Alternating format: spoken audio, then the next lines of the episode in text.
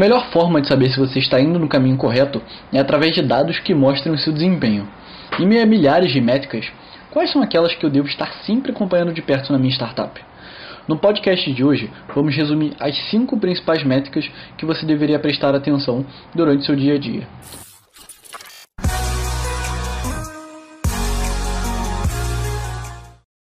Métricas são muito conhecidas no mundo das startups como KPIs, ou mesmo como indicadores. Métricas para startups servem basicamente para você entender o desempenho que as áreas como marketing, vendas e produto estão tendo, para você entender qual rumo que a empresa está tomando com base em dados e não com base na intuição. E existem milhares de indicadores que você poderia acompanhar na sua empresa. Se você falar com um guru de marketing, ele vai te indicar no mínimo umas 15 métricas diferentes. Se você falar com um guru de vendas, ele vai te indicar mais umas 10 métricas. E aonde que eu quero chegar? Na prática, se você de fato acompanhasse de perto todas as métricas da sua empresa, você ficaria perdido no mar de informações e talvez nem conseguisse tomar uma decisão de forma assertiva. Com as dicas que a gente vai te dar nesse podcast, você, com base em apenas 5 métricas e acompanhando apenas uma vez por mês, você já vai estar muito bem preparado para tomar todas as decisões no seu negócio. Vamos lá? Bom, a primeira métrica que a gente quer falar é sobre o faturamento. O faturamento, a receita, é a base de qualquer empresa. É o quanto que a sua empresa obteve né, de ganhos em um determinado mês. E infelizmente, muitas startups da atualidade acabam se esquecendo desse detalhe, né? E acabam vivendo no mundo da fantasia, onde acham que apenas tendo um site descolado, tendo um videogame no escritório e liberando cerveja para os funcionários, vai fazer com que a empresa cresça. O seu foco desde o primeiro dia da sua startup deve ser em aumentar com consistência a receita da sua startup. Então não fica muito deslumbrado por esse universo encantado das startups ou apenas correndo atrás do dinheiro do investidor. Você precisa correr atrás do faturamento. Antes do dinheiro do investidor, você precisa procurar o dinheiro do cliente. E essa é a métrica que é mais observada por investidores de startups, porque ela mostra se os investidores estão realmente conseguindo gerar valor para os clientes e mostra que os empreendedores botaram a mão na massa antes de procurar os investidores. Mas não se engane, existem algumas exceções. Alguns modelos de negócio, especialmente os modelos focados em audiência, né, como redes sociais, alguns canais no YouTube, eles simplesmente não vão conseguir monetizar os primeiros meses porque eles dependem de um grande volume de acessos para conseguir ter a sua receita. Mas o que importa é que tudo isso esteja orçado dentro do seu plano financeiro. Bom, agora indo para a segunda métrica, né? É, são duas métricas dentro de uma só, que é o controle do fluxo de caixa e o seu burn rate. É, a gente costuma brincar né, que só existem duas certezas nessa vida.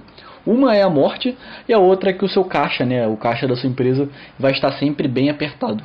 Então você precisa controlar o seu fluxo de caixa de forma muito próxima.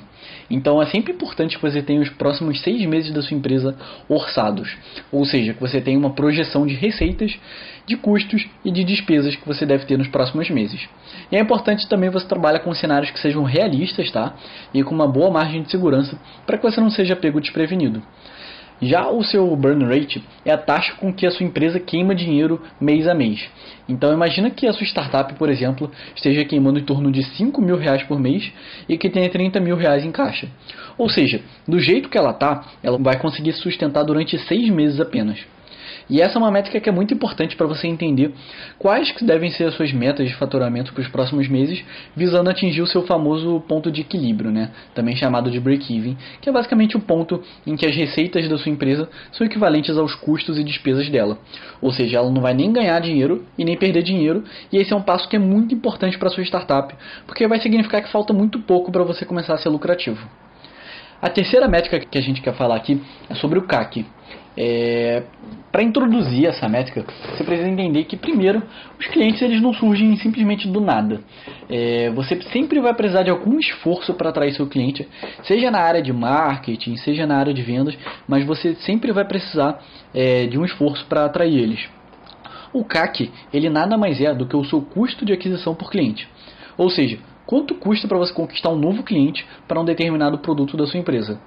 Ou seja, imagina que você vende um software online. Após alguns meses de venda, você percebeu que para vender um software básico de 250 reais, você na média investe 70 reais em marketing e vendas. Faz sentido para você que se o seu CAC for maior que o seu preço do seu produto, você vai estar tá pagando para o seu cliente consumir?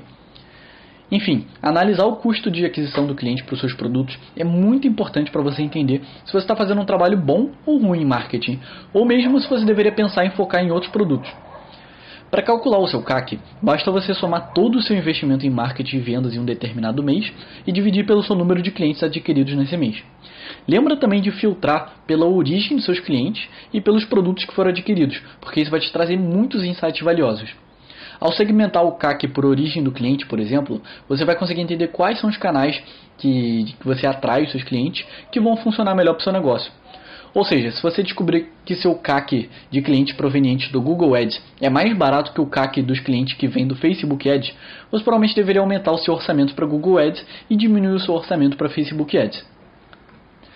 Bom, agora vamos entrar na quarta métrica, que é o LTV. O LTV nada mais é do que a sigla de Lifetime Value, ou seja, o quanto o seu cliente vale para você no longo prazo. Essa métrica ela é a soma de todas as compras que um cliente na média realiza ao longo da sua vida com a sua empresa. Ou seja, essa métrica ela leva em conta um fator que é muito importante para as empresas, que é a fidelização dos clientes e a recompra. Na média, qual é o retorno que um cliente novo vai trazer para o seu negócio ao longo de toda a sua vida? Bom, já adianto que a maior parte das startups de sucesso tem uma relação de LTV divididos pelo CAC de pelo menos três vezes. Ou seja, um cliente novo vai trazer no longo prazo pelo menos três vezes o valor investido é, para atrair ele. E é justamente isso que faz com que essas empresas tenham um potencial de crescimento tão rápido. E como que você pode fazer para aumentar o seu LTV? Bom, as melhores formas que a gente consegue é, pensar né, de fazer para aumentar o seu LTV é através da montagem de um funil de produtos muito complementar, é, de forma que faça muito sentido o seu cliente seguir comprando com a sua empresa no futuro. Além disso, um cliente que confia no seu produto ou no seu serviço tende a voltar várias vezes e é isso que vai nos levar à nossa quinta e última métrica desse podcast, que é o NPS. Bom, é, quando estamos preparando para tomar uma grande decisão, como nos mudar para um apartamento novo, ou até mudar de emprego, ou um destino para férias, tem duas coisas que um ser humano costuma fazer.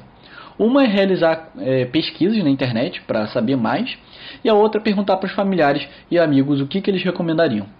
Até os dias atuais, a indicação e o boca a boca são os meios de marketing mais efetivos, mas é muito difícil né, você mensurar o boca a boca e a indicação, porque como que você vai ter esses dados? Né? Então, o NPS ele veio para tentar ajudar nisso. O NPS é a sigla de Net Promoter Score e ele é basicamente uma referência do nível de satisfação do seu cliente. O, NPS ele é calculado com base em uma simples pergunta que você faz aos seus clientes. A pergunta é: em uma escala de 0 a 10, qual é a probabilidade de você recomendar o nosso produto ou serviço a um amigo? As respostas a essa pergunta podem ser categorizadas em três grupos distintos. O primeiro é o grupo de promotores, que são os clientes que respondem com a pergunta de 9 a 10. O segundo perfil é o de clientes passivos, que são os que respondem entre 7 e 8. E o último e o menos desejado perfil de clientes são os detratores, que são clientes que respondem entre 0 e 6. Como você pode deduzir, né, com base no nome desses grupos, os promotores são os clientes fiéis e entusiasmados, que vão contar aos seus amigos sobre os negócios e atrair novos clientes para você.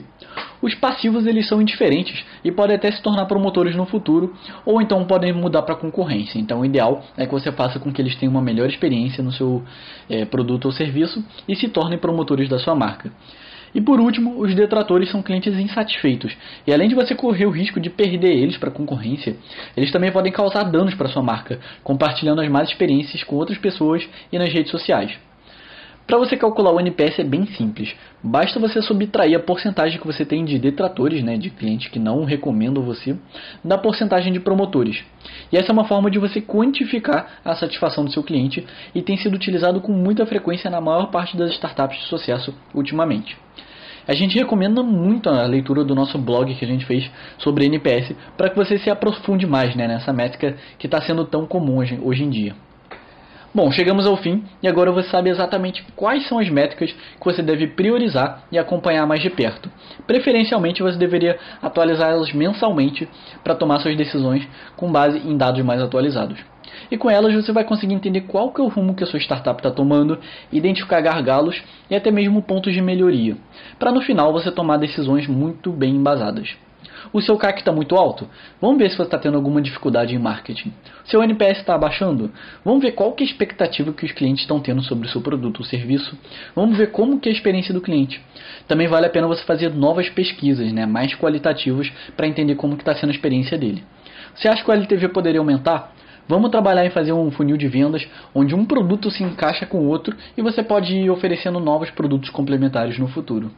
Enfim, esses são apenas alguns exemplos de como você pode usar essas métricas para te ajudar no dia a dia. Então, agora é mãos à obra para você operacionalizar toda essa coleta das métricas. Eu espero que você tenha gostado do podcast dessa semana. Se você tiver algum feedback ou sugestão de tema para os próximos, entre em contato com a gente e a gente se vê no próximo podcast Além do Canvas. Um abraço.